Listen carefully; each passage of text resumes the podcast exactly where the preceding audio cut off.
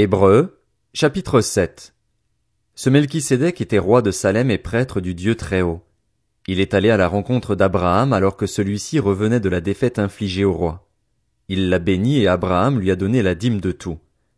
D'après la signification de son nom, Melchisédek est d'abord roi de justice. Ensuite il est roi de Salem, c'est-à-dire roi de paix.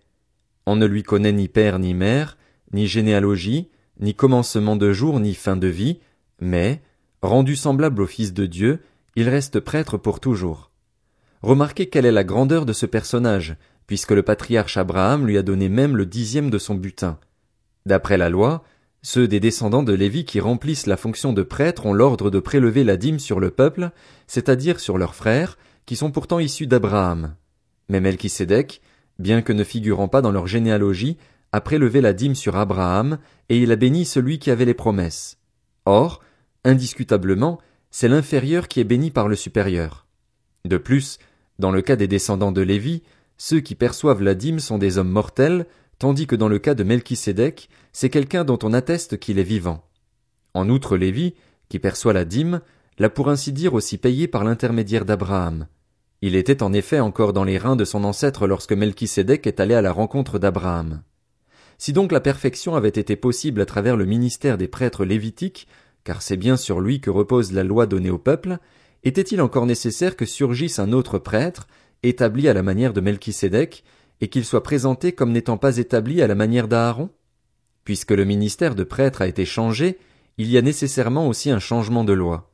En effet, celui que visent les passages cités appartient à une autre tribu, dont aucun membre n'a fait le service de l'autel. De fait, il est parfaitement clair que notre Seigneur est issu de Judas, tribu dont Moïse n'a absolument pas parlé concernant la fonction de prêtre. C'est plus évident encore quand cet autre prêtre qui surgit est semblable à Melchisédek, établi non d'après un principe de filiation prescrit par la loi, mais d'après la puissance d'une vie impérissable.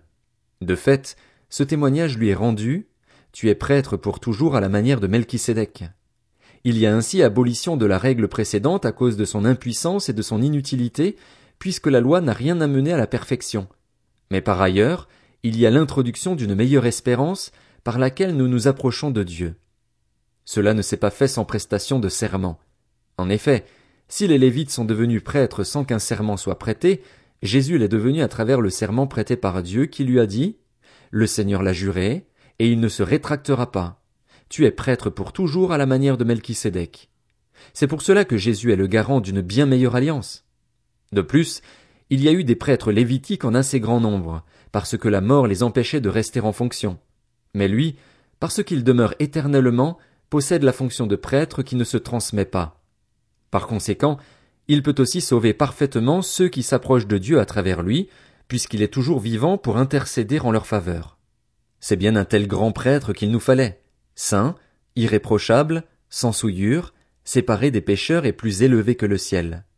Il n'a pas besoin comme les autres grands prêtres d'offrir chaque jour des sacrifices, d'abord pour ses propres péchés, ensuite pour ceux du peuple, car il a accompli ce service une fois pour toutes en s'offrant lui-même en sacrifice. En effet, la loi établit comme grand prêtre des hommes sujets à la faiblesse, tandis que la parole du serment prononcé après l'instauration de la loi établit le Fils, qui est parfait pour l'éternité.